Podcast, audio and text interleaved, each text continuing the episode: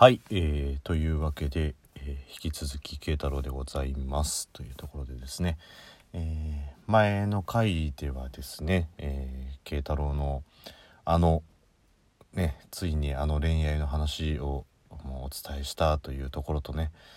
あのまあ最終回ラジオの隙間最終回についてはこの話題でお話をしていくっていうところのねあのそのトークの一部分というところをねお便り募集を、えーさせていただいたというところで、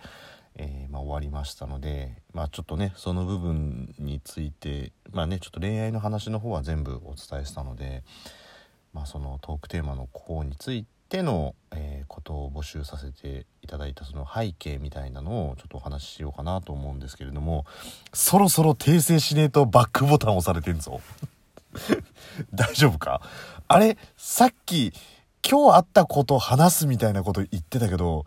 何その恋愛の話とかそのトークテーマ募集って何よみたいなね。一個前あったっけっていう人がもしかしたら10人中1.25人ぐらいはいるかもしれないんで。はいあのバックボタンもし押しちゃった方は騙されましたねって。お前今日ただただダラダラ話すっつってたんじゃねえのかよって話なんですけど、えー、嘘です。そんな話は一切しておりませんっていう。はい、えー、101回目のラジオトークっていうね、あの某、あの、武田鉄矢のドラマのタイトルみたいな感じになっちゃいましたけど、普通に101回目のラジオトークからそのまま続いてる話題でございますということで。まあその、ラジオトークを振り返ってみてっていうところで一つあるのはねその日常においての思考が変わったというか応用が効くようになったというかこれはあのずっと僕が前に話をしていたその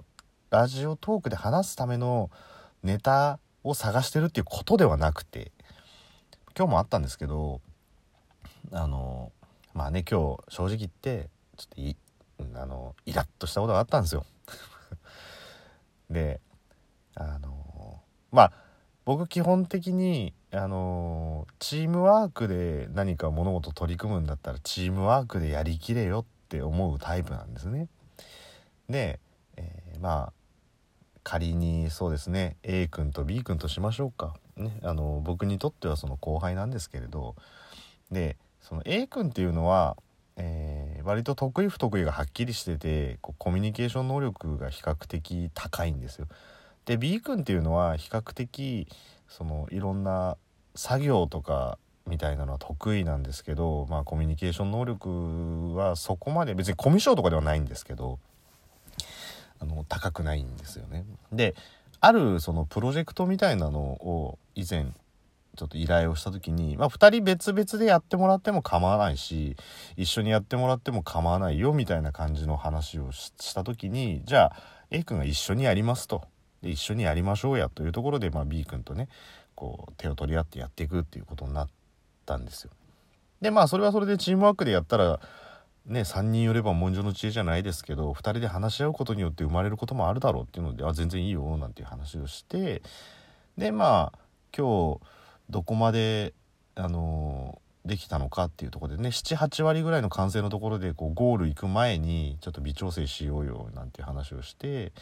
こう報告をこう受けてるような状況だった時にまあ A 君がこれをあの話をしてるんですけどまあこう何て言うんですか説明を聞いているとこう俺が俺がテイストがすごく強いんですよ。であの僕が立案したものに関してでこういうふうに形にしていってみたいな感じで。で、まあ、先ほども言いましたけど僕チームワークでやるんだったらチームワークでやれよって思うタイプなんでこのどっかのタイミングでもう出し抜こうとするやつも大っ嫌いなんですよもう。その踏み台にするみたいな感じの。だったら最初からこのこいつらには負けたくねえって言って一人で頑張れよって思っちゃうんですよね。要するに自分の足りないところを人にやらせておいていざその自分の中で手応えを感じた瞬間にそいつを踏み台にするっていうのがもうなんかもうすごくもうイラッとしたんですけど。だもうすかさずまあ B, B 君がそれをコツコツコツコツやってたのも知ってたんであのいやそれってさってそういう言い方をしてるけどそれは B がいなかったら成り立たない部分かなりいっぱいあるよねっていう話をしたんですけどまあ昔はねあのそういう何て言うんですか打ち合わせの後ってあいつもなんでそういう感じなんだろうみたいな感じでもうちょっとこうイライラの虫ちっちゃなイライラの虫がねこう慶太郎の中にこう騒ぎ出すんですけどもう最近もうここまで繰り返してもうサクッともうラジオのネタにしてやるみたいな感じでもうその気持ちを抑えられるようになるみたいなね。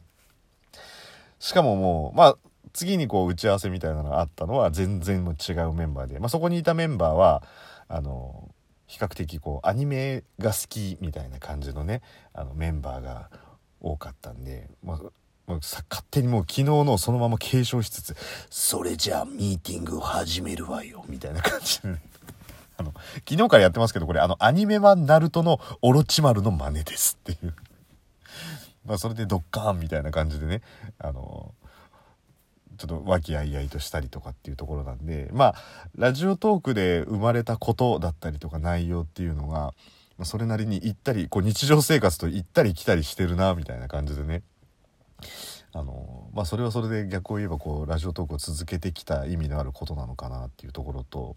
あの昨日ですねあの僕ちょっと出かけましてでラジオトークの初期の頃からずっと言ってるんですけど僕ラーメンズっていうコントグループが大好きででまあそれがきっかけでねあの一番最初ゆか姉さんとコラボさせていただいたりとかもしたんですけどその相方の片桐仁さんっていうのがあの結構アートなことやってるんですよ。あのちょっと面白い。あの日常にある日用品に粘土を持ってあの作品にするっていうのをやってるんですよ。でその片桐仁がやってる義理店っていうのがあってそれをちょっと最終日だったんでちょっと駆け込みみたいな感じで見に行ってたんですよ。今まで行こう行こうと思って行ったことなかったんですけど初めて行って。そうすると、えー、過去10もう20年近くの展示物が全部置いてあって。で展示物が置いてありつつまあ本当にドライヤーにあのエポキシパテ持ってみたいな一つの全然違うものにしてるとかっていうのはあるんであの義理店っていうので検索していただければ興味のある方が出てくるんであれなんですけどちょっとえぐいんですけどね造形は。でそこでこうプロジェクターにその片桐さんってこう玉美大の出身なんで玉美大に久々に戻ってきてって言ってその、まあ、講義をしてたんですよねそのシーンが出てたんですけどでそこで片桐さんが言ってたのはそのその粘土の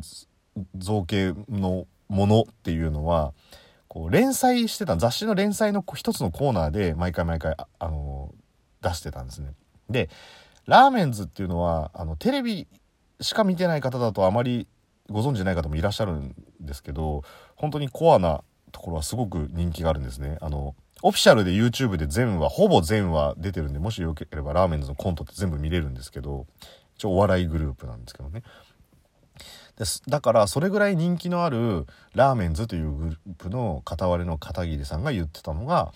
えーまあ、この、まあ、十何年このこれをやっていることに対して褒められもせず怒られもせずただただ締め切りを守ってその作品を出しているっていうことに対してふと自分がどうしていいか分かんなくなっちゃったことがあるっていう話をしてた時に、まあ、おこがましいですよおこがましいですけどなんかちょっとラジオトークと似てる自分がやってることに対して似てる部分があるなっていうのは思ったんですよ。であの何て言うんですかもちろんその今ね言った通りラジオトークで話した内容を逆にこう仕事に持ってったりとか仕事であったことをこうラジオトークで話をしたりとかっていうことでいい意味の二面性な生活を送れるようになった反面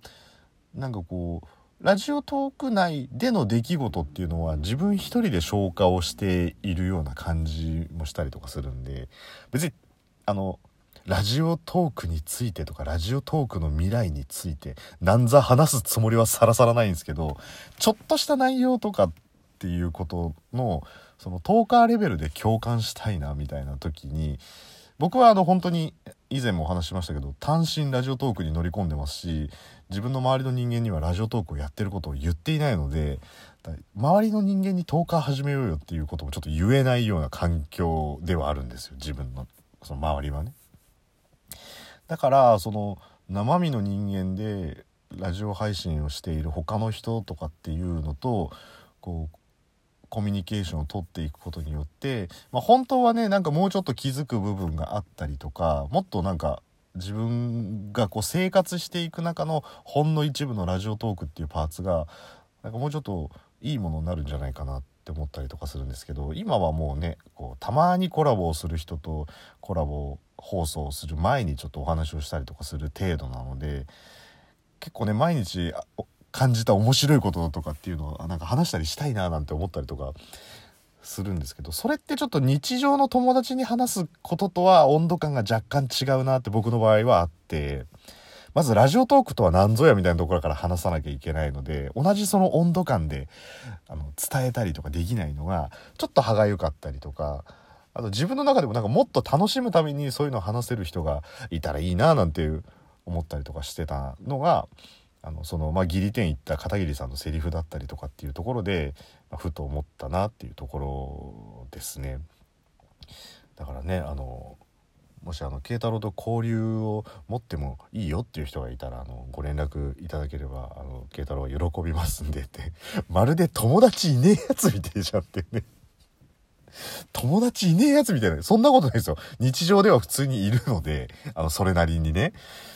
でまあねそういうことを話したりとかするとなんかただこのコラボ配信するっていうことばっかりじゃなくてなんかもうちょっと面白いネタとかもネタっていうそのそのね話のネタっていうことじゃなくてこうやり取りができたりとかするといろいろ楽しいのかななんて思ったりした、えー、昨日でした昨日今日の出来事でしたっていうところがね今日本来お伝えをしたかった内容なのではいあのそんな感じ。もうお腹なっちゃったよもう。そんな感じで、えー、まあ、今日は最近思ったことと振り返ったことっていうところで、えー、お話をさせていただきましたというところで今日はねなんとなくゆるくお話をしてみたので、えー、には聞いていただいてありがとうございました。慶太郎でした。